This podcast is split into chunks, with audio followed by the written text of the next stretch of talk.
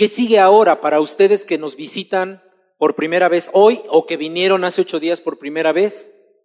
¿Qué es lo que sigue en tu vida? ¿Qué es lo que hay nuevo en tu vida? Porque tiene que haber un crecimiento espiritual en la vida de todos los que recibimos a Jesús como nuestro Señor y nuestro Salvador. Tiene que haber un crecimiento, tiene que haber un cambio, ya te lo decía. Tu vida tiene que cambiar y ser transformada. Pero tú cuando llegas por primera vez, la pregunta sería, ¿qué hay de nuevo para mí ahora? ¿Qué, qué, tiene que cambiar? ¿Qué sigue en este tiempo? Bueno, déjame decirte que no solamente esa pregunta se la tienen que hacer los nuevos que nos visitan por primera o segunda vez a este lugar. ¿Qué pasa en tu vida? ¿Qué pasa contigo como cristiano? ¿Hasta dónde has llegado espiritualmente? ¿Has crecido espiritualmente? Déjame hacerte una pregunta. ¿Tu vida es igual como la primera vez que conociste o recibiste a Jesús como tu Señor y Salvador? ¿O tu vida ha cambiado? ¿Hasta dónde has llegado? Esa es una pregunta que deberíamos de hacernos todos como cristianos. ¿Hasta dónde hemos llegado? ¿Cómo fue que llegaste hasta este nivel espiritual que tienes actualmente? Si es que has cambiado espiritualmente y has llegado a un nivel diferente. ¿Cómo fue que llegaste? ¿Alguien te ayudó a llegar a este nivel de tu vida espiritual? Bueno, hoy quiero compartirte un poco acerca de qué es lo que sigue para las personas que trajimos en el Experimenta Jesús, pero también qué es lo que sigue para ti como cristiano que llevas uno, dos meses, tres meses, un año, dos años, tres años, cuatro años, cinco años, diez años, yo no sé cuánto lleves de cristiano, pero ¿qué sigue para ti en tu crecimiento espiritual? Y déjame decirte que nosotros es importante que entendamos que necesitamos ayudar a aquellos que trajimos al experimenta Jesús o que traes por primera vez a la iglesia para que puedan crecer espiritualmente. Es tu responsabilidad. Te vuelves como un pequeño pastor ante ellos. Tal vez tú me digas, ¿sabes qué, hermano? Pero yo ni me preocupo, ni me acongojo, ni nada, porque ¿qué crees que yo no traje a nadie la semana pasada? ¿Pero no tienes familia? ¿Está aquí tu esposo? ¿Está aquí tu esposa? ¿Están aquí tus hijos? ¿Están aquí tus papás? Es una responsabilidad de cada uno de los que estamos en este lugar.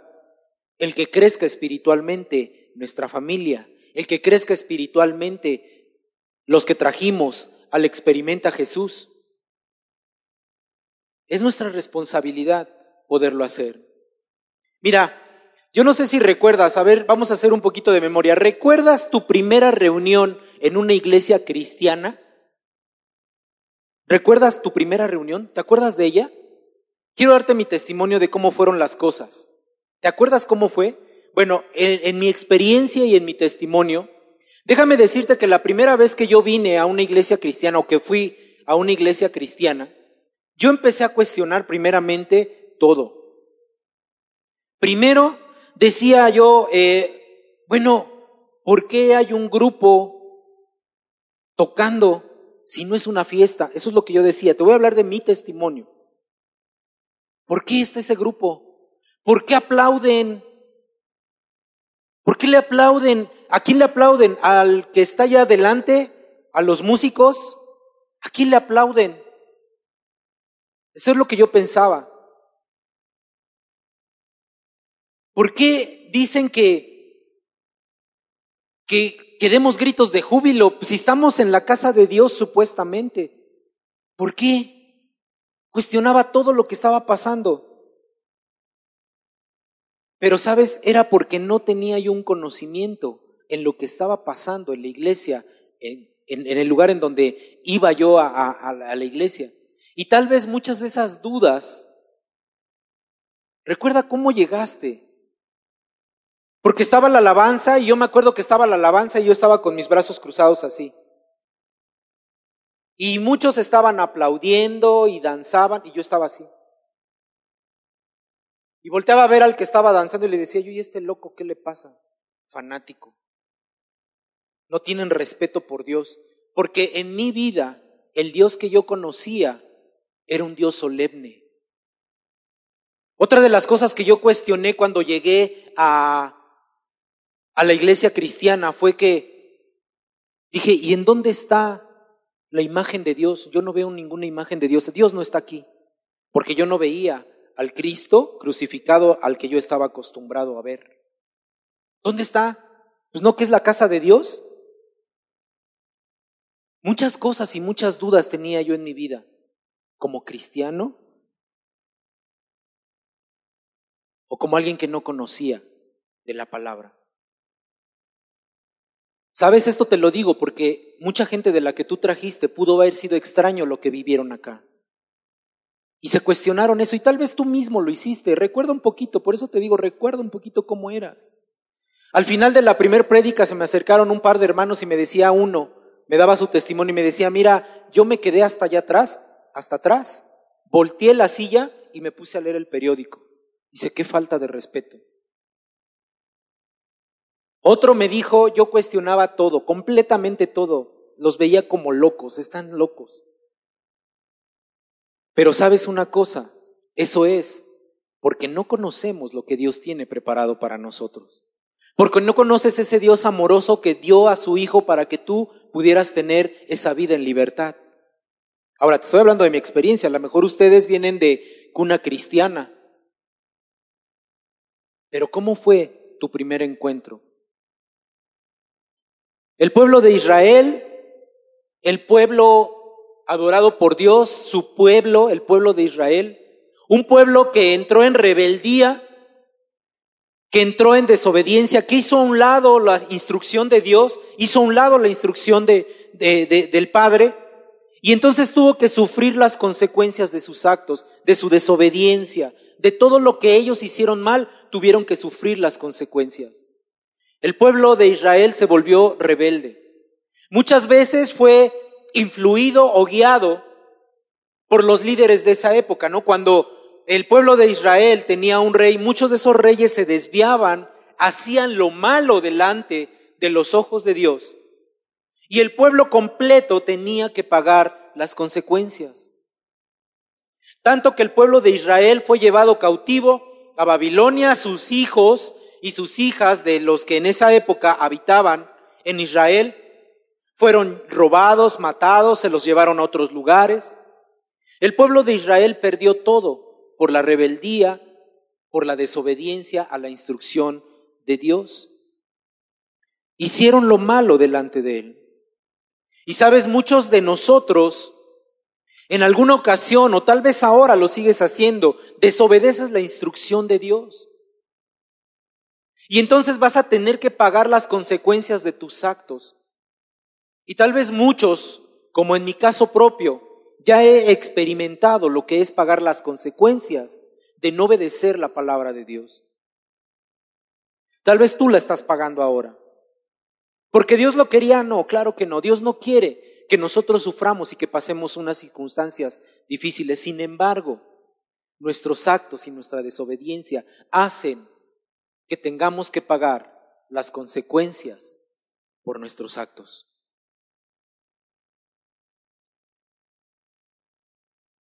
El pueblo de Israel se apartaba de Dios constantemente y hacía lo malo delante de él. Pero Dios en su amor y en su misericordia siempre tiene el control de las cosas. Aún en el pecado, en la circunstancia en la que tú estás, aún en medio de eso, Dios tiene el cuidado tuyo. Y Dios ha estado ahí porque tiene un propósito para ti.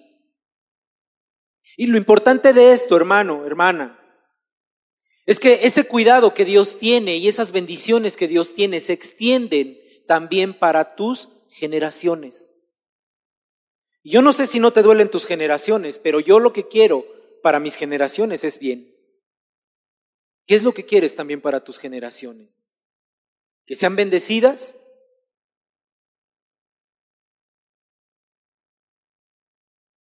Muchas de las preguntas que yo me hacía, te repito, cuando fui por primera vez a una iglesia cristiana, Estaban ahí esas dudas. Muchas veces, muchas, muchas dudas tenía yo cuando vine por primera vez o cuando fui por primera vez a una reunión cristiana.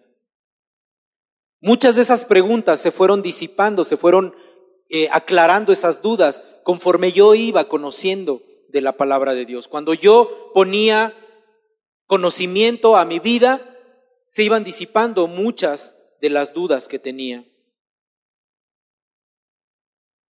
Quiero que me acompañes, por favor, al libro de Jeremías. En el libro de Jeremías, en el capítulo 31, mientras lo buscas, te voy a decir que en el libro de Jeremías se habla precisamente de la rebeldía que tuvo el pueblo de Israel y las consecuencias que tuvo que pagar, pero también nos habla de que todas esas cosas eran permitidas por Dios para que nosotros pudiéramos entender que si hacemos lo malo delante de Él vamos a sufrir las consecuencias, así como lo había hecho el pueblo de Israel. Debes de recordar, y eso quiero también que se quede en tu corazón para los que nos visitan por segunda o primera vez y para los que ya llevan tanto tiempo, que Dios tiene el control de todas las cosas. Dios tiene el control de todo, de todo. Después de sufrir las consecuencias de lo que había hecho el pueblo de Israel, Dios muestra su misericordia a su pueblo. En Jeremías 31, versículo 1, quiero que me acompañes, fíjate lo que dice la palabra. En aquel tiempo, dice Jehová, yo seré por Dios a todas las familias de Israel y ellas me serán a mí por pueblo. Así ha dicho Jehová, el pueblo que escapó de la espada halló gracia en el desierto cuando Israel iba en busca de reposo. Jehová se manifestó a mí ya hace tiempo diciendo, con amor eterno te he amado, por tanto te prolongué mi misericordia. Así es nuestro Dios. Vas a conocer para los que nos visitan de la semana pasada por, por segunda vez o los que nos visitan por primera vez, vas a conocer a un Dios diferente al que te han hablado. Y tú que ya llevas más tiempo vas a conocer a un Dios diferente de lo que te han hablado y de lo que tú has visto, vas a ver aún cosas mayores de lo que Dios ha hecho en tu vida. La semana pasada muchos vinieron con cargas, muchos vinieron con sentimientos encontrados, muchos, yo sé porque yo también lo pasé, se quedaron con muchas dudas en su vida de qué fue lo que pasó, por qué fui a ese lugar. ¿Por qué dicen que tuve un encuentro con Dios? ¿Por qué dicen que ahora soy hijo de Dios? Muchas dudas vienen y quedaron en la vida de los que vinieron la semana pasada. El tema es que hay muchos que vinieron la semana pasada, pero hoy no están aquí. ¿En dónde están? ¿Por qué no los volviste a traer? ¿Por qué no les dijiste que esto continúa y que no solamente fue un evento de un día, sino que es un evento permanente por toda la vida? ¿Dónde están? Quiero contarte mi testimonio. Ya te empecé a decir qué es lo que, lo que yo eh, cuestionaba, ¿no? Cuando fui por primera vez a una iglesia cristiana. Y quiero irte dando mi testimonio, porque cuando yo fui por primera vez te decía, todo se me hizo raro. De entrada desde que te saludan, ¿no? Desde que llegas y en la entrada están ahí parados esos hermanos de negro, ¿no? Y bienvenido seas. Y te dan la mano y ni te conociste ni me conoce. ¿Por qué me saluda así? Estoy hablando de mi testimonio. Entonces ya fui a la iglesia y pues bueno, vamos. Ahí estuve con ellos la música, la alabanza. pues no está tan mal, pero pues como que no es lo que a mí me gusta. Si no es que me gustara a mí, tenía yo que alabar a Dios. Pero bueno, es lo que yo pensaba. Los que danzaban, están locos estos. ¿Qué les pasa? ¿Cómo danzar delante de la presencia de Dios? Y decía yo, ¿por qué danzan? ¿Se ven re mal? ahí danzando, brincando. ¿Qué les pasa? Eso es lo que yo pensaba. Te lo estoy abriendo mi corazón, hermano. Había muchas dudas. Me acuerdo que la primera vez que me dijeron, oye, ¿quieres hacer una oración de fe para que Jesús sea tu Señor y tu Salvador? La primera vez acepté a Jesús como mi Señor y mi Salvador, y te digo entre comillas, porque no fue de corazón. ¿Sabes por qué lo hice? Para que mi amigo me dejara en paz. Ah, ya recibió a Jesús, ya, me dejó en paz, ya. No me va a volver a decir. Por eso lo hice, ya para que me dejen en paz. La segunda vez, porque la primera pues no había yo recibido, pero Jesús estaba ahí, yo quiero ser el Señor de tu vida, ¿no? La segunda vez que recibí a Jesús como mi Señor y mi Salvador, fue cuando mi esposa me dijo, bueno, la que ahora es mi esposa, Leti, me dijo en ese momento, oye, ¿quieres recibir a Jesús como tu Señor y Salvador? Y yo dije, ay, sí, ya, para que me deje en paz. Ya, sí, sí, quiero recibir a Jesús como mi Señor y mi Salvador. Fue la segunda vez. Fue la segunda vez. Y lo mismo, no fue de corazón. No fue de corazón. Pero sabes una cosa, Dios quiere cambiar nuestras vidas. Dios quería cambiar mi vida. Y Él insistió en atraerme, dice la palabra, con lazos de amor hacia Él. Una vida de pecado, de mentira, de alcoholismo, drogadicción, adulterio, homosexualidad, asesinato, malas palabras, inseguridad, tristeza, depresión y un sinfín de cosas que trae la gente cuando viene a la iglesia. ¿Qué traías tú? Pero sabes, Dios quiere cambiar tu vida. Es lo que Él quiere hacer. Él no quiere hacer otra cosa más que cambiar tu vida. Quiere restaurarte. ¿Quieres ver a un pecador restaurado?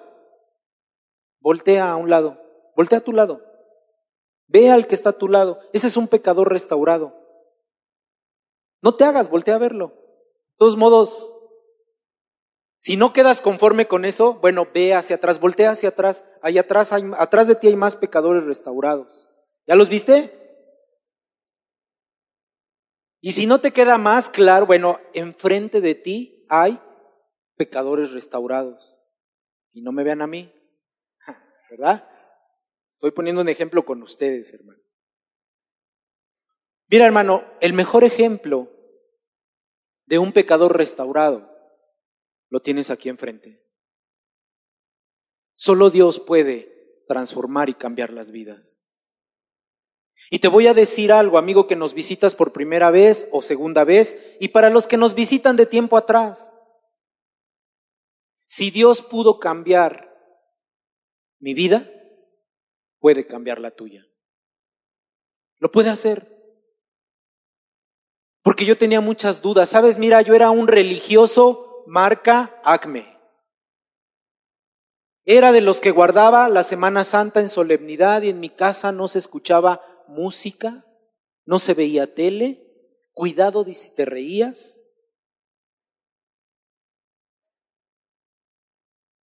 Yo era un religioso completamente. Por eso chocaba en mí. ¿Por qué? ¿Por qué están? ¿Por qué aplauden? ¿Por qué? Respeten a Dios. Si se supone que esta es la casa de Dios, respétenla. Eso es lo que yo pensaba en mi religiosidad. Pero sabes, Dios quiere que nosotros seamos su pueblo, que seamos sus hijos. Eso es lo que Dios quiere. Así como lo hizo con el pueblo de Israel, también lo quiere hacer contigo. Él quiere restaurar todo lo que fue dañado por habernos alejado de Él o por no conocerle. Porque cuando no le conoces caminas en pecado y haces cosas que vienen a dañar tu vida, pero también la de tus generaciones. Pero Dios quiere restaurarte. Porque con amor eterno, como dice la palabra, te ha amado. Y Él quiere que crezcas espiritualmente. Dios quiere que crezcas espiritualmente y que tu vida sea cambiada para bien. Eso es lo que Dios quiere para ti. Dios quiere cambiar tu vida y transformarte. Mira, pasábamos por una situación bien complicada, mi esposa y yo, en esa época, continúo con mi testimonio. Entonces, pues ya eh, íbamos a la iglesia y pues yo me tenía que chutar la alabanza y a los hermanitos que aplaudían y a los que danzaban y al que se paraba enfrente que ni siquiera sabía que se llamaba pastor o al que predicaba. Y bueno, pues ahí iba, pero nosotros andábamos en una situación bien triste y complicada. Yo sabía que había habido pecado, estábamos pasándolo mal, estábamos tristes, decepcionados, no teníamos ya a quien acudir, ya no teníamos a quién ir, no teníamos un hermano que nos había invitado a la iglesia, íbamos como hay en todos los lugares, cristianos de domingo, nada más. Espero que tú no seas un cristiano de domingo. Íbamos y ya, ya no teníamos a quién más confiar, en quién más confiar, a quién más buscar, ya no había otra solución sino rendir nuestra vida a Cristo. Esa vez yo me acuerdo que cuando fui a esa reunión, a la iglesia cristiana a la que asistíamos, yo iba con una carga tan grande como la piedra que carga el pípila. ¿Has escuchado esa historia? ¿Verdad? Esa te la dicen en la primaria, no me digas que no. Al pípila, que cargó una piedrota, ¿no? Así iba yo a, la iglesia esa vez. Y tal vez tú así venías, con una carga que no podías llevar, pero Dios quería aligerar esa carga.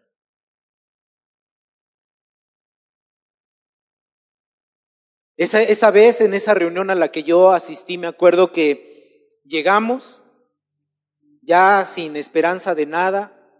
Yo llegué a la, a la misma iglesia a la que criticaba yo todo.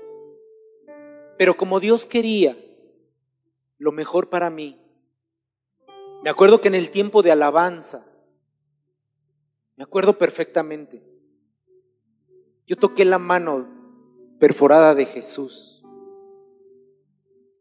Y entonces empecé a llorar y a llorar y a llorar, porque era el tiempo de rendir mi vida a Jesús. Ya no había otro camino. Ya no se podía. Ya no se puede. Llega un momento en el que ya no se puede. Y entonces empiezas a llorar como los ridículos que estaban llorando la vez pasada. Porque Dios tocó tu corazón y Él quería lo mejor para ti. Porque Dios quiere lo mejor para ti nada más. Y puede ser que te resistas lo que quieras, pero Dios no te va a soltar. Por eso si tú nos visitas por segunda o primera vez, tienes que tomar la decisión de crecer espiritualmente, porque Dios tiene tantas cosas para ti. Y tú que ya llevas tanto tiempo, ¿de qué te has perdido por no buscar la instrucción de Dios? Porque te decía que tal vez eres un cristiano de domingo, porque nada más vienes a la reunión, pero llegas tarde. Porque no llegas a la alabanza. Pues es la alabanza, es la introducción, es lo más importante para entrar en la presencia de Dios. Es que ¿cómo se les ocurre decirme que me hinque? Si yo vengo con mi pantalón limpiecito, se me va a ensuciar. Aquí ni siquiera hay reclinatorios. ¿Por qué quieren que me hinque? ¿Por qué me dicen que levante las manos? Dudas que vienen a nuestra vida cuando empiezas a conocer de Dios. Sabes, lo único que yo recuerdo es que cuando estaba esa alabanza, yo sabía en mi espíritu que Dios iba a restaurar mi familia y me iba a restaurar a mí, como lo quiere hacer contigo, como lo quiere hacer con cada uno de nosotros. Dios Quería que su pueblo fuera restaurado y que cambiara su vida. Eso es lo que Dios quería para el pueblo de Israel. Eso es lo que Dios quiere para nosotros también. Él quería restaurar el gozo, Él quería restaurar la paz y la tristeza que en su momento había, porque los hijos de, del pueblo de Israel fueron dispersados, fueron llevados cautivos. Toda esa tristeza Dios la quería restaurar como lo quiere restaurar contigo. Eso es lo que Dios quiere hacer. Regresarte el gozo, la paz que han sido perdidas por no conocerle o porque caminabas en pecado. Eso es lo que Dios quiere hacer. Jeremías 31, ahí mismo, pero en el versículo 28, más adelante, unos, unos versículos más adelante, hay mucha instrucción en este, en este pasaje, pero por el tiempo solamente vamos a ver algunos. 28, el versículo 28 dice así. Y así como tuve cuidado de ellos para arrancar y derribar, y trastornar y perder y afligir, tendré cuidado de ellos para edificar y plantar dice Jehová. Yo no sé cómo sea tu vida, yo no sé qué hayas vivido en el pasado, si has sido bueno o malo, qué pecados hayas cometido, yo no lo sé, no te conozco, pero Dios sí te conoce. Y aún en medio de todas las situaciones que tú has pasado, buenas y malas, Dios ha estado ahí contigo, porque Él tiene el control de todas las cosas. Aún ha permitido que tú pases por estas situaciones para que puedas entender que separado de Él no puedes hacer nada. Por eso es que estás en este lugar. Para que Dios transforme y toque tu vida y tú le puedas decir, sí, Señor, aquí estoy. Es el tiempo en el que Él viene a edificar y a plantar. Ciertamente has pasado por momentos terribles en tu vida. En mi testimonio te decía, llegó el momento de la predicación, fui tocado en la alabanza, me acuerdo muy bien. Llegó el tiempo de la predicación y ya predicaron. La verdad es que no me acuerdo qué fue lo que predicaron, pues, pero yo estaba ahí. Y me acuerdo que La situación por la que estábamos pasando, como no tenía una solución, en, hablando eh, eh, de consuelo espiritual, pues nada más Dios es el que lo podía hacer. ¿Dios quería que pasáramos por esto? No. Dios no quiere que pases por situaciones complicadas, como no quería que yo pasara o que pasáramos como familia esa situación complicada. Pero en ese momento mi esposa y yo estábamos solos, no había nadie más. No había nadie más. Terminó la predicación esa vez y se hizo el llamado para que pasaras a recibir a Jesús como tu Señor y tu Salvador. Me acuerdo muy bien. Y mira, fui el primero que se levantó. Y fui el primero que pasó aquí al frente. Bueno, no acá, allá, me acuerdo. Que pasó al frente a recibir a Jesús como si Señor, como su Señor y su Salvador. La tercera vez. La tercera vez lo hice de corazón. ¿Y sabes una cosa? A partir de ese momento no me separé más, no me separé más de Jesús. Cuando tú le conoces, cuando tú entregas tu vida definitivamente a Dios, cuando tú dices Jesús es mi Señor, nunca más te vuelves a separar de Él. Porque sabes que Él quiere lo mejor para tu vida. ¿Dudas? Todavía había dudas en mi vida. Pero solamente esas dudas se fueron disipando conforme yo entré al proceso de crecimiento espiritual en mi vida. Porque la pregunta, ¿por qué están alegres y por qué danzan? ¿Por qué alaban? Pues porque tienen al Dios poderoso que ha cambiado tu vida. Porque ahora yo también danzaba. Porque yo ahora también aplaudía a ese Dios. Porque entendí, ¿por qué le aplauden? ¿Por qué aplauden? Pues porque si voy a un concierto y le aplaudo a un hombre o a una mujer que es un artista, ¿por qué no le voy a aplaudir al Dios de dioses y Señor de señores? ¿Por qué es que levantan sus manos? Pues porque me rindo a Él y porque a Él lo vengo a ver. ¿Por qué canto en la alabanza y en la adoración? ¿Por qué me gusta llegar temprano a la iglesia? ¿Por qué voy a adorarle a Él? No porque me guste la alabanza, sino porque voy a darle alabanza a Él. Y muchas dudas se fueron quitando de mi vida. Muchas dudas. Déjame decirte que es tu responsabilidad la gente que trajiste la semana pasada al experimenta Jesús. ¿En dónde están? ¿Cumpliste y ya se acabó? ¿Por qué no fuiste por ellos otra vez? ¿Por qué no le disipaste estas dudas? Acuérdate cuando tú llegaste por primera vez a la iglesia. ¿Qué pensabas? ¿Cuánto tiempo te costó llegar a este nivel espiritual? Sabes, en mundo de fe hay todo un proceso para poder crecer. Y si tú nos visitas por primera o segunda vez, en mundo de fe hay un proceso en el cual tú puedes entrar para crecer espiritualmente. Está tu consolidación. ¿Cuántos de aquí han tomado consolidación? ¿Cuántos de aquí han ido a su encuentro, Peniel? ¿Cuántos varones, y ahora voy con los varones, cuántos varones faltan de ir a su encuentro de Peniel? ¿Y por qué no has ido?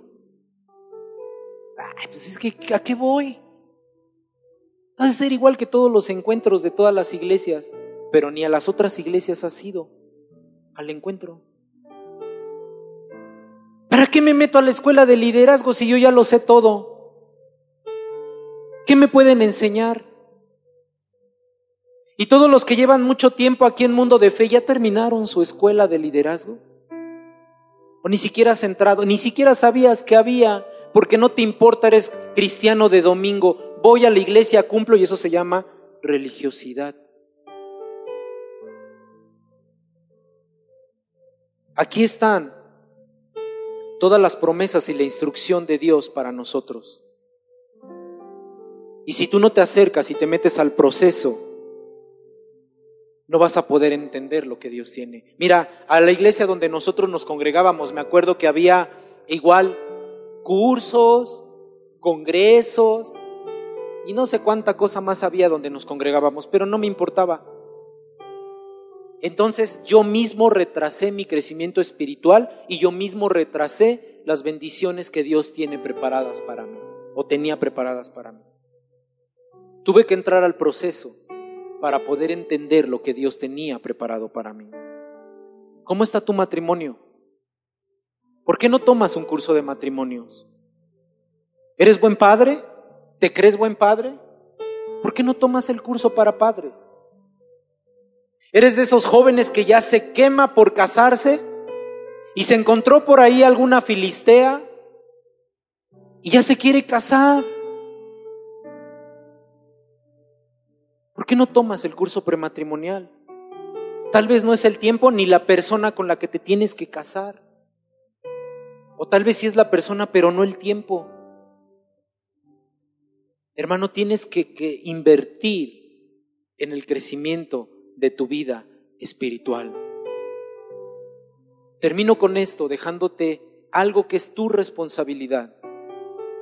Acompáñame por favor a Proverbios 27 y mientras lo buscas, Proverbios 27, 23, yo te lo voy a ir leyendo porque ya se acabó mi tiempo. Proverbios 27, 23 dice, sé diligente en conocer el estado de tus ovejas y mira con cuidado por tus rebaños. Si tú trajiste a alguien la semana pasada, no estás haciendo lo que la palabra de Dios te dice, porque dejaste que tus ovejas se fueran cuando deberían de estar en este lugar. No tomemos en menos lo que Dios ha hecho por nosotros y busquemos apasionadamente servirle. ¿Qué sigue ahora? Si tienes dudas, pregunta allá atrás en la mesa de atención a miembros. Allá donde se venden los CDs enfrente está todo el cronograma de lo que hay en mundo de fe para que tú puedas crecer espiritualmente. Y solo así vas a poder ver las bendiciones que Dios tiene preparadas para ti. Solo si tú tomas esa decisión, vas a poder ver esa bendición para tu vida. Algo pasó en tu vida espiritual. Deja que el Señor te siga instruyendo y puedas ver todo lo que hay preparado para ti. Vamos a orar para terminar este tiempo. Pero lo que sí quiero que te lleves en tu corazón es que hay un proceso que tienes que empezar,